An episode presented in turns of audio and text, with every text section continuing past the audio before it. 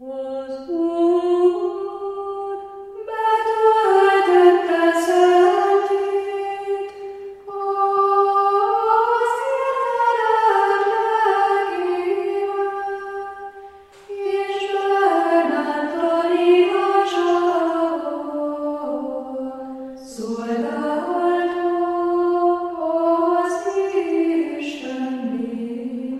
Nuestra historia personal es camino hecho a base de luces y sombras, de aciertos y errores. Todos ellos generan en nosotros juicios y decisiones. Bienvenidos a un nuevo episodio de Horacio. Hoy vamos a tratar los juicios. Empezamos. Ninguna vida está libre del juicio. La vida, la realidad, nos interpelan constantemente desde antes de que abrimos los ojos. Ya estamos tomando decisiones y juzgando. La realidad constantemente nos está llamando la atención. Y en esa llamar la atención siempre va a haber que tomar decisiones. Conforme suena el despertador por la mañana, ya tengo que decidir si abro los ojos, si me levanto de la cama, si voy a estar cinco minutos más durmiendo o si me voy a dormir del todo, si voy a hacer esto en el trabajo y así es hasta que uno se acuesta y cierra los ojos otra vez. Ana Arendt hablaba de que el ser persona era el pensar. Ella hacía esa distinción, ¿no? En ese sentido. No podemos prescindir de juzgar y ser juzgado. Esto es una cosa que está ahí. Sin embargo, ¿cuánto tiempo dedicas a criticar a otros ¿Cuántas veces en tu vida tomaste decisiones condicionado o condicionada por el temor a qué pensarán los demás? No hay que desesperar, sino seguir actuando y tomando decisiones, porque lo normal es equivocarse, y si te equivocas puedes rectificar y así aprender humildad. La vida es juicio constante. Primero juzga para tomar decisiones y luego vuelves a juzgar para ejecutarlas. Hagamos lo que hagamos, todo pasa en primer lugar por el juicio, después por la decisión y finalmente por la acción. Hablar mal de otros es una forma de proyección inconsciente, proyectar nuestras frustraciones. Juzgamos lo que no nos gusta de nosotros, como si estuviéramos frente al espejo, vemos lo que nuestro interior refleja. Frecuentemente expresamos juicios no para ayudar, sino para evaluar al otro. Esto a la vez es un ensalzarse, aunque de un modo indirecto. Al proclamar la miseria de los demás, estamos proclamando nuestra propia rectitud, nuestros propios valores.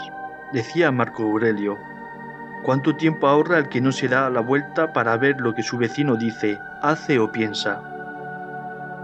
Debemos aplacar nuestra mente juiciosa.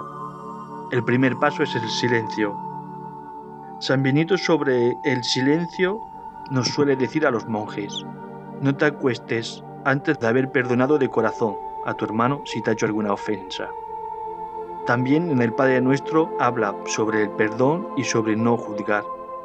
Y dice, por eso rezamos todos los días dos veces el Padre Nuestro, en laudes y en vísperas, para que unos a otros nos perdonemos y dejemos atrás los juicios del día.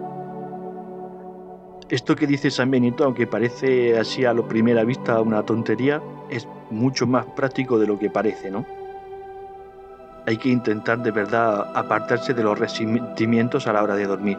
Por lo que sea, pasa algo que si aguantas esos resentimientos al día siguiente, uno ha pasado mala noche, está cansado, el cuerpo lo tiene extraño, la ira está dentro de ti. San Benito sabía lo que decía, lo que buscaba era que el monje apartase la ira de su corazón. Contra más tiempo esté la ira en el corazón del hombre, peor va a vivir, más cansado, más irritado, todo lo verá más negro. Mi sugerencia, que es la práctica en la vida monástica, es aprender a guardar silencio. Con esto lo primero que se gana es tiempo. Y con este tiempo se gana espacio. Es decir, cuando guardo silencio, me doy tiempo y espacio mental necesarios para pensar y juzgar razonadamente, o lo que es lo mismo, para discernir cuáles son los hechos, cuál puede ser la verdadera interpretación, si la hay, de esos hechos, palabras o lo que sea. y la trascendencia que todo ello va a tener en mi vida o en la de los demás. Contra más silencio y espacio ponga de por medio, mejor puede resultar mi juicio. Más me abro a que Cristo ilumine mi mente y mi corazón para pensar y actuar evangélicamente. Así que aquí el silencio es el valor por el que Cristo puede abrirnos y activar dentro de nosotros el amor, la paz. Es aquí donde verdaderamente podemos crecer emocionalmente, empezar a hacer pesas y empezar a desarrollar relaciones genuinas con todos los demás. Esta es la parte más dificultosa de la persona, ¿no? A veces la manera de relacionarnos con los demás es muy complicado. Sin embargo, aquí tenemos una parte, ¿no? El guardar el silencio para escuchar al otro, para no juzgar, esperar, dar tiempo. Son cosas muy de la vida monástica y que tienen todo su sentido evangélico y también tienen un sentido totalmente práctico. Bueno, en esta parte hablo un poco más sobre lo que sería la parte personal de los juicios, o sea, la parte intra, por así decir, de mis propios juicios, la parte mía, ¿no? La que va en mi calle. ¿Por qué? Porque se trata de barrer mi propio lado de la calle, no me puedo poner a barrer la parte del vecino, si antes no he barrido la mía, ¿no? Pues lo primero es barrer la propia parte. Son los juicios los que emitimos nosotros mismos, ¿no? En otra parte hablaré sobre cómo no dejarse influenciar por los juicios de los demás, algo que hace también mucho daño, ¿no? Hay muchísimas personas que dependen mucho de las personas, de lo que piensen los demás, actúan por ellos y eso trae muchísimos problemas, ¿no? También muchísimos resentimientos por las palabras, las cosas que algunas personas han podido decir en algunos momentos sobre nosotros y que nos han hecho muchísimo daño. Eso será en otra parte.